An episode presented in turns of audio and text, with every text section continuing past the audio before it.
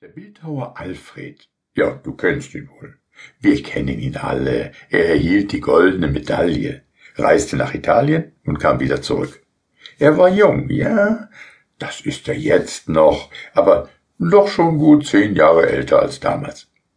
Er kam heim und besuchte eine der kleinen Städte Seelands. Die ganze Stadt wusste von dem Fremden, wusste, wer er war.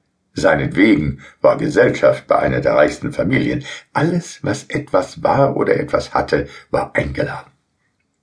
Es war eine Begebenheit, von der die Stadt ohne Bekanntmachung wusste.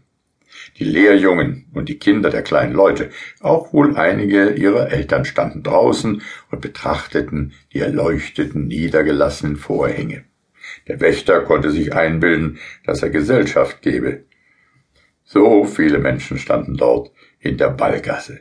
Es roch nach Freude, aber drinnen war wirklich die Freude zu Hause. Dort war Herr Alfred, der Bildhauer.